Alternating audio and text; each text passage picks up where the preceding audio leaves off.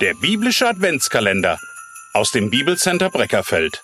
25 Andachten zu dem Thema Jesus Christus gehört die Ehre. 16. Dezember. Jesus ist das ungewöhnliche Zeichen. Das schauen wir uns heute mal genauer an.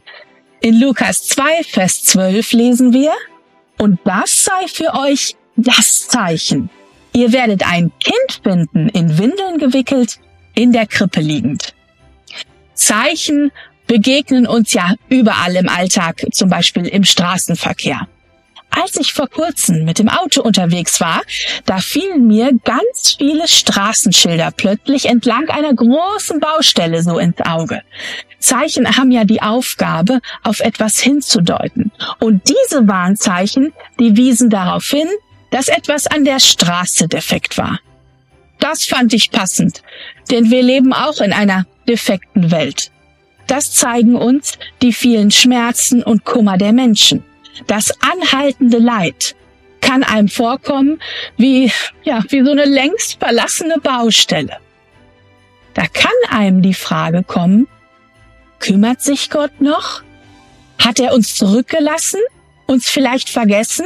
Nein, vor langer Zeit, vor über 2000 Jahren, erschien ein Zeichen, das das Gegenteil beweist. Ein Baby wurde geboren und in eine Krippe gelegt als Signal für uns.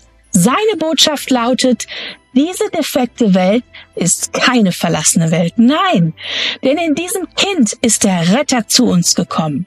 Die Geste scheint ungewöhnlich. Ein in Windeln gewickeltes Baby in einer Krippe als Hinweis auf den Retter der Welt?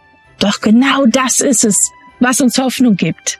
Der Herr schaute nicht von oben herab, sondern er kam selbst mitten hinein in unsere kaputte Welt. Als Gott selbst Menschengestalt annahm, gab er uns die Gewissheit, dass er uns nicht verlassen hat. In allen Sorgen dürfen wir wissen, der Heiland kümmert sich. Was der Engel damals zu den Hirten sagte, ist eine gültige Botschaft für alle Zeiten. Der Retter ist da. Und dabei blieb es trotzdem ein ungewöhnliches Zeichen. Jesus ist das Kind in Windeln gewickelt. Am Kreuz erfüllt sich diese Ankündigung, dass wir nicht verlassen sind.